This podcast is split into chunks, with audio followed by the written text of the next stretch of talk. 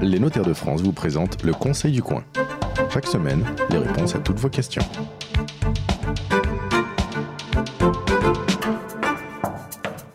Bienvenue sur le Conseil du coin de la semaine. On compte près de 3,5 Millions de chefs d'entreprise en France, dont plus des deux tiers sont des hommes, 3,5 millions de personnes qui ne vivent vraiment pas au même rythme que les autres, hein, c'est évident.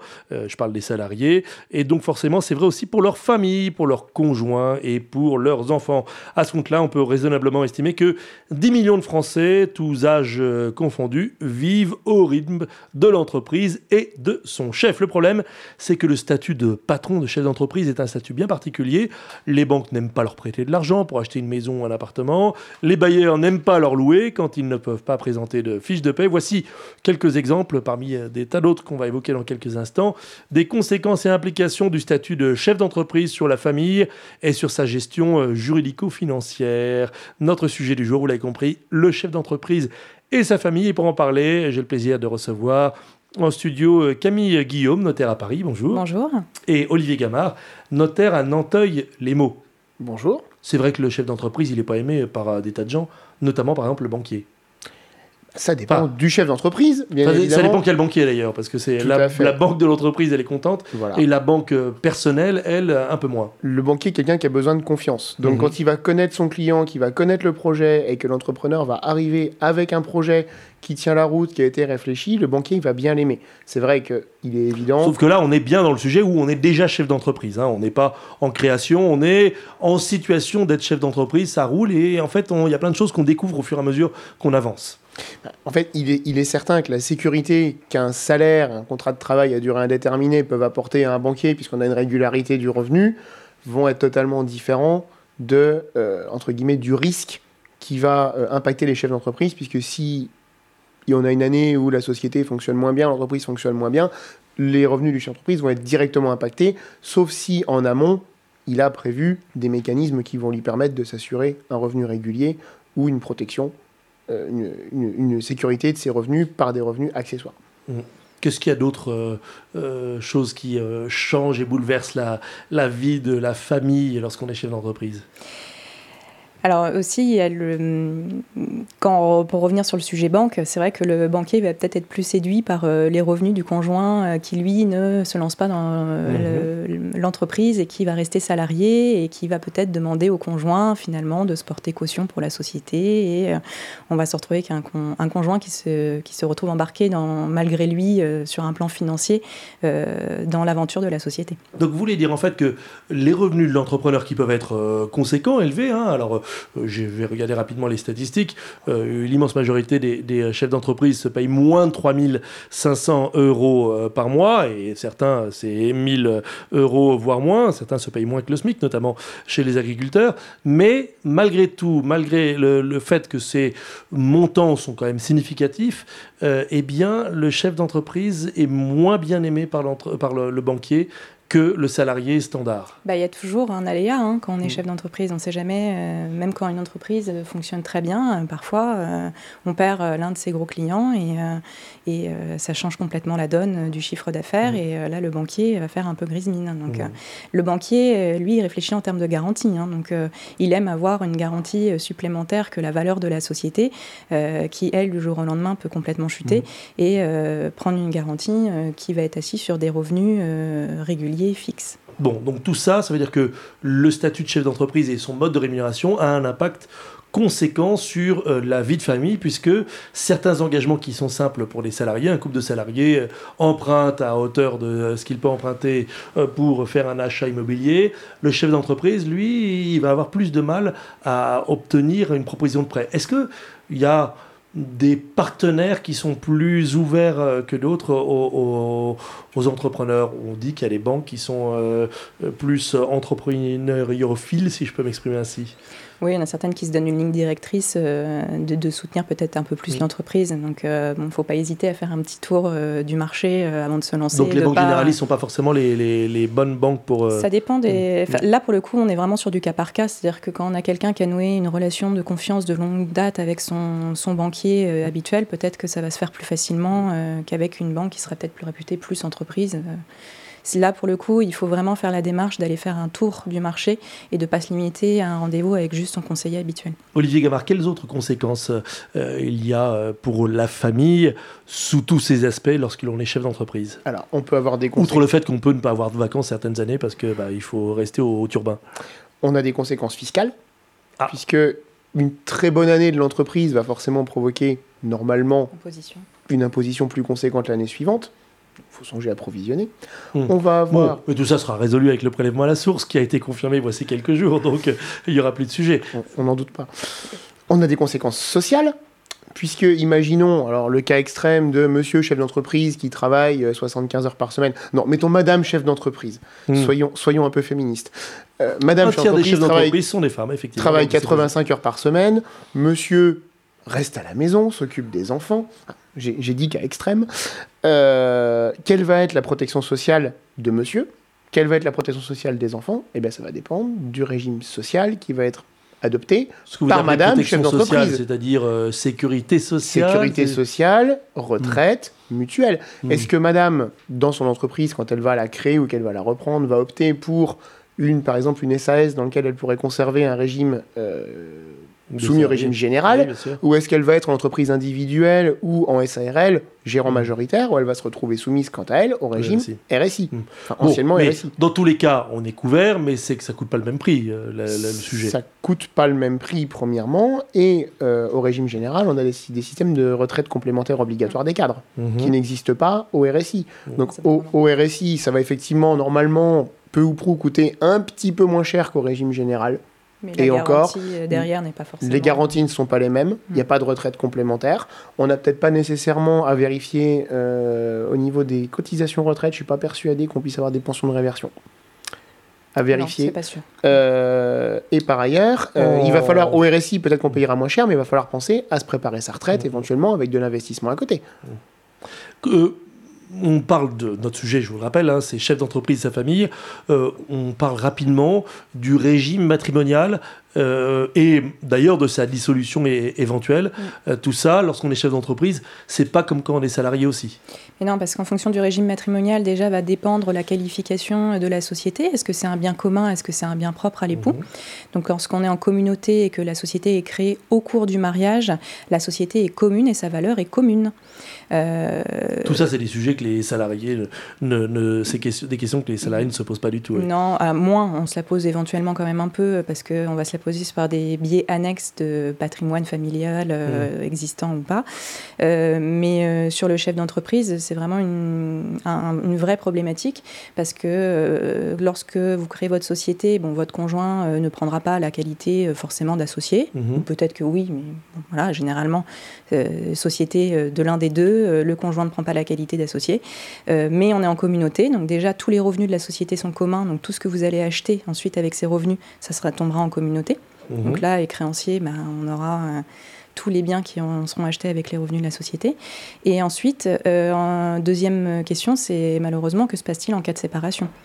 Et là, on se retrouve avec une société valeur commune, et donc on doit faire un chèque de la moitié de la valeur de la société à l'autre. Donc tout ça, c'est des sujets évidemment qui ne concernent pas du tout les salariés et qui concernent les, chefs d'entreprise. Euh, vous parlez de la séparation et le remariage alors le remariage, euh, pareil, on va se reposer la question du régime matrimonial. Euh, si on, là, on est dans une hypothèse où on a forcément créé sa société euh, avant de se remarier, donc la mhm. société sera propre. et là, à l'inverse, les années passant, on peut peut-être se dire, bah oui, mais moi, ça m'embête si jamais il m'arrive malheur que Madame ou Monsieur ne puisse pas avoir prise sur la valeur de la société de manière plus importante. Donc là, on va se poser la question inverse, de dire dans quelle mesure je peux basculer mon entreprise sur une valeur commune. Est-ce que c'est pertinent ou pas J'ai une question euh, d'auditeur sur, sur ce sujet euh, divorce, remariage. Je la vois sous, je l'ai sous les yeux, donc c'est ça qui m'a fait penser à vous la poser tout de suite. Alors, je vous pose la question. Je suis divorcé, remarié. Mon ancienne épouse est associée de ma société et me rend la vie infernale. Je me demande pourquoi. Euh, et elle ne veut pas me vendre ses parts. Que puis-je faire pour l'y contraindre? Bah là, euh, malheureusement, on va se retrouver dans une situation euh, qui va déboucher sur du judiciaire. C'est-à-dire que soit, si on n'arrive pas à trouver un accord euh, conventionnel, on va être dans une situation éventuellement de blocage dans la société, parce qu'on peut avoir des mésententes qui n'aboutissent pas forcément à un blocage, et alors là, vous êtes mhm. bloqué ad vitam aeternam. Si on est dans une situation de, de blocage qui, qui est, met éventuellement en péril la société, on peut saisir un juge pour essayer d'obtenir une sortie forcée de l'un des associés. Bon, je reviens sur le. Oui. Ou la nomination d'un administrateur ad hoc. C'est-à-dire qu'on va nous faire nommer un administrateur qui va prendre en main la gestion de la société en attendant que la mésentente se règle ou qu'un des deux associés sortent, soit par un rachat de ses parts par la société, soit par une cession de ses parts à son associé. Ça, c'est évidemment si sa, son ancienne compagne a une part significative du capital et bloque l'activité de l'entreprise. Si elle n'a que 5, 10, 15%, elle bloque pas grand-chose. Ça peut aller très vite. Avec 30% du capital, on peut déjà faire mal. On peut déjà euh, nuire à l'activité de la société. On peut avoir des minorités de blocage en certains cas. Voire moins, euh, en fonction de comment sont rédigés les statuts et mmh. comment on a déterminé le droit de vote à l'origine. Mmh. Euh, il y a la répartition aussi des dividendes, euh, la définition des rémunérations, des choses comme ça, qui sont aussi des, sujets éligibles lorsqu'on est actionnaire à, ces niveaux-là. Mm. Bon. Euh, revenons deux, secondes sur les relations du chef d'entreprise avec les tiers. J'avais préparé comme question, puisqu'on a à rendre service à nos auditeurs, est-ce qu'on peut, dans certains cas, aller euh, un peu finasser. Par exemple, lorsque le chef d'entreprise veut devenir euh, locataire, eh bien, toutes les agences immobilières demandent les fiches de paye hein, des, deux euh, conjoints. et quand un des deux est chef d'entreprise et pas locataire, l'agence, elle tique un petit peu. Si on est en fait quand même salarié de sa boîte, est-ce qu'on peut oublier de dire qu'on est euh, le patron de la boîte? Ça peut être l'avantage d'être dans une structure dans laquelle, sur le plan social, on va être soumis au régime général de la sécurité sociale. Donc, quand bien même on est sur le cabis, quand bien même on, est, gérant, sur le cabis, on peut s'émettre des fiches de paye. D'accord, donc on émet des fiches de paye et on oublie de dire qu'on est, euh, qu'on est son patron. On peut l'ajouter. Mhm. Mais en tout cas, le salaire est entre guillemets garanti. Je veux dire qu'on soit son propre patron ou pas, c'est la société qui fonctionne. Le mhm. salarié, si la boîte fonctionne pas, il sera pas plus payé que le patron, puisque à partir du moment où le patron a un statut de salarié, sa rémunération elle est due au même titre que la rémunération d'un mhm. salarié. Il a un statut salarié. Donc, vous pourriez dire, dans certains cas, euh, vous êtes chef d'entreprise salarié, bah, euh, cocher la case salarié, pas chef d'entreprise. Alors le problème aussi que généralement, c'est qu'un bailleur, il va vous demander votre avis d'imposition. Donc sur l'avis d'imposition, on va bien se rendre compte qu'il y a des revenus qui ne sont pas forcément que des revenus euh, salariés et qu'il y a peut-être aussi des revenus euh, du capital. Mmh, mais à la limite, on n'est pas forcément tenu d'expliquer quelle est la qualité de ces revenus du capital. Il ah, faut voir la personne si elle va aller détailler ou pas mmh. votre avis. Hein. Mmh.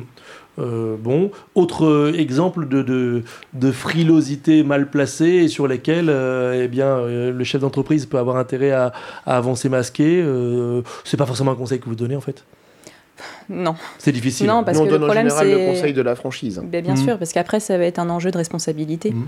Oui, en gros, quand on a caché une, qualité, mmh. euh, certaines garanties, certains droits peuvent mmh. tomber. on, va prendre l'exemple du prêt, par exemple. Euh, monsieur et madame, monsieur chef d'entreprise, ils décident d'acheter une maison. Le banquier connaît parfaitement la situation. Hop, hop, hop, on change de banque, on va voir un autre banquier, on se sort des fiches de paye, on se déclare cadre, pas de problème, on obtient le prêt la banque découvre que monsieur est chef d'entreprise, qu'accessoirement la boîte va pas très très bien, et qu'on a une petite procédure en cours. Et bien ça, ça peut être considéré du coup comme une, fausse déclaration euh, qui va entraîner l'exigibilité anticipée de l'intégralité du solde du prêt immédiatement. Imaginons que la banque, très intelligente, a pris au minimum une hypothèque sur le bien, saisit de la résidence principale, bien évidemment sans protection qu'on pourrait avoir pour l'entrepreneur individuel avec une... Puisqu'il y a eu faute, puisqu'il y a eu mensonge. Puisqu'il y a eu faute. Pas de déclaration de puisqu'on n'est pas sur un créancier professionnel saisie de la maison, vente. En général, le reste allant avec, de là à ce qu'il y a un problème de couple qui suit derrière, on n'est pas loin. En général, on a la totale. Bah, c'est rassurant votre, Mais ça va dans les deux sens. Le problème de couple peut entraîner le problème professionnel. Mhm. Ah oui, alors allons-y dans ce sens-là. Bah, là, on part sur la problématique du, divorce avec euh, la, quid de la valorisation de la société. Euh, est-ce que je dois la, moitié de la valeur ou pas à mon conjoint, toujours. Euh, l'autre sujet aussi, c'est avec une société qui fonctionne très bien, qui dégage les revenus essentiels du couple.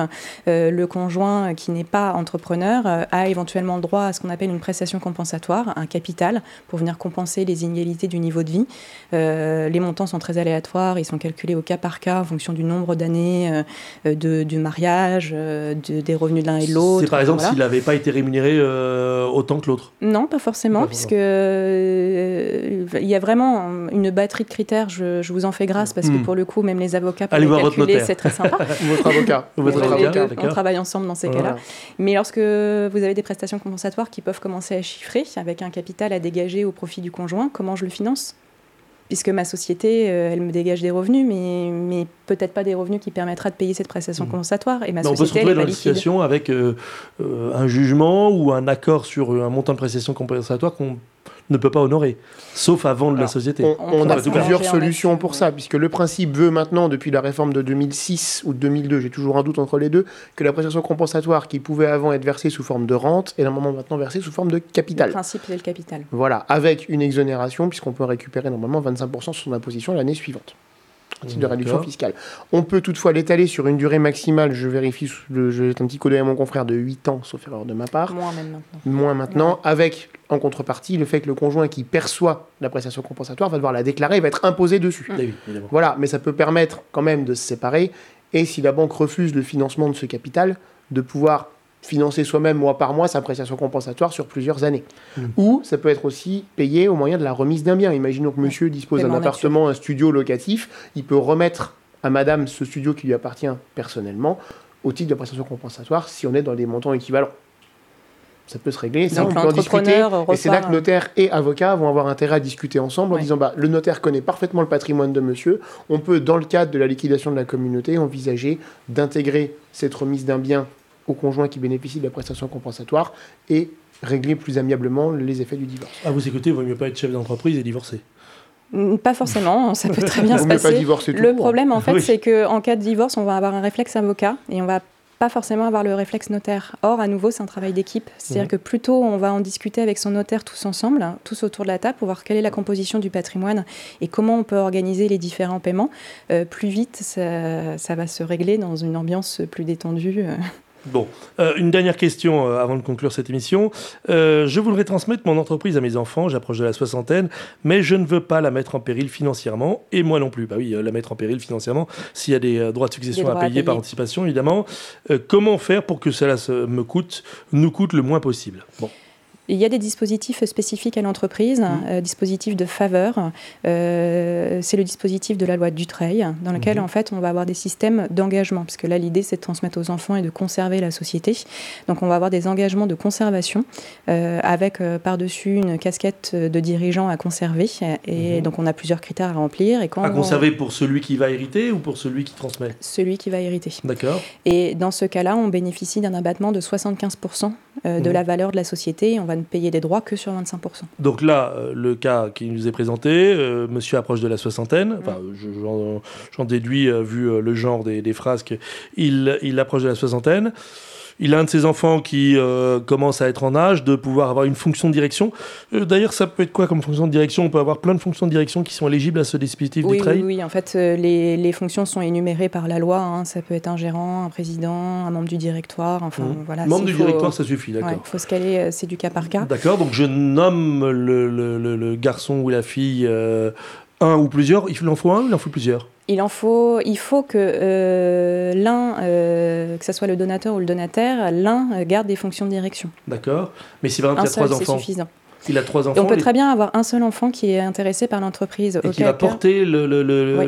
le- on a la possibilité en fait de faire une donation euh, partage. Mhm. Lorsqu'on a plusieurs enfants, il faut toujours privilégier la donation partage. Mhm. Euh, je pense que ça a dû être évoqué dans d'autres émissions. Je rentre pas dans le, dans le Mhm. sujet, ça serait trop long. Euh, dans lequel finalement la société ne va donner va être donnée à un seul des enfants, à Ah. charge pour lui de dédommager ses frères et sœurs. Et si on donne la société aux trois enfants, il faut que les trois aient des fonctions. euh, Non, un seul. D'accord. Et on peut même y inclure, éventuellement, si aucun des enfants ne veut prendre des fonctions de direction, on peut y inclure un des salariés de l'entreprise pour une part de la donation partage, Mhm. avec une taxation qui sera un peu différente puisqu'on est taxé à 60%. Mais simple le fait que ce soit une part, Mais ça. lui, euh, il, il a une part, donc il va prendre l'engagement avec les autres, il aura les fonctions de direction et il va couvrir les enfants. Et donc il, il déclenche le, le mécanisme des 75% Tout à d'abattement pour tout le monde. tout à fait. La contrainte, c'est de rester à la tête de l'entreprise au ans. moins 4 Quatre ans, d'accord c'est une contrainte, surtout si c'est euh, membre du euh, directoire, c'est une contrainte finalement pas, pas, si lourde.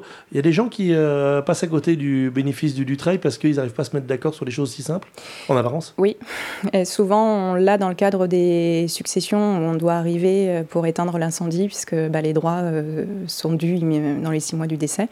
Et là on doit se poser les questions de savoir est-ce qu'on a le, le nombre minimum de parts on pour pouvoir le faire. On a six mois pour organiser oui. et parfois euh, bah, euh, bah, des fois, quand vous n'avez pas organisé votre engagement de conservation, comme mm. il y a un minimum de parts à détenir pour pouvoir signer un tel engagement, mm. si euh, on n'a pas ce minimum et que vous ne trouvez pas un autre associé dans la société qui est prêt à signer mm. l'engagement avec vous au moment du décès, on ne peut pas rentrer dans le dispositif. Et là, le notaire dit, voilà, il y a 5 mois et 25 jours qui viennent de passer, il nous reste 5 jours pour déposer la déclaration. Et si on dépose la déclaration en retard... On a des pénalités de retard et qui sont... De 0,4% du montant des droits dus par mois de retard. Ah oui, donc effectivement, il ne faut pas trop être en retard. il y a des possibilités d'étaler le paiement des droits. Mais euh, le, l'étalement... Ou, de payer un acompte pour montrer la bonne foi et ensuite de demander une remise gracieuse des pénalités. Mais, mmh. pas ça, ça sera au bon vouloir. La remise gracieuse des pénalités, déjà, c'est au bon vouloir de l'administration fiscale. Et l'étalement des droits, euh, avant, on avait des systèmes qui nous permettaient de payer sur 10 ans. Euh, ça maintenant, hors transmission d'entreprise, justement, où on est resté sur 10 ans, euh, on est sur un paiement en 7 semestrialités. Et ça va entraîner en général des prises de garantie sur les biens des héritiers. Cette semestre, c'est 3 ans, oui. donc c'est pas lourd. Avec en général des hypothèques qui vont être prises par les impôts bien évidemment. pour vous protéger. les impôts ne prêtent pas gratuitement. Quand on vous écoute, on a envie d'aller s'installer sur une île déserte, loin, loin du fisc et de tous les autres, mais c'est pas possible. Donc... Mais non, parce que quand on anticipe, qu'on a discuté tout en amont et que tout est organisé, il n'y a pas de raison. Et comme on allait voir son notaire, tout va bien. Voilà, c'est la fin de ce rendez-vous, le Conseil du coin. Je vous rappelle que vous pouvez envoyer vos questions sur euh, notre page Facebook ou par email à conseil du coin notaire.fr. Et puis on rappelle que le Conseil du coin, c'est tous les premiers samedis du mois, un peu partout en France, dans les cafés des notaires qui viennent au-devant de vous, euh, la population, comme on dit, pour répondre gratuitement, généreusement à vos questions et à vos interrogations. On remercie Camille Guillaume, notaire à Paris, merci, et Olivier Gamard, notaire à Nanteuil-les-Maux. À la semaine prochaine. C'était le Conseil du coin avec les notaires de France. Pour poser vos questions, rendez-vous sur la page Facebook du Conseil du coin.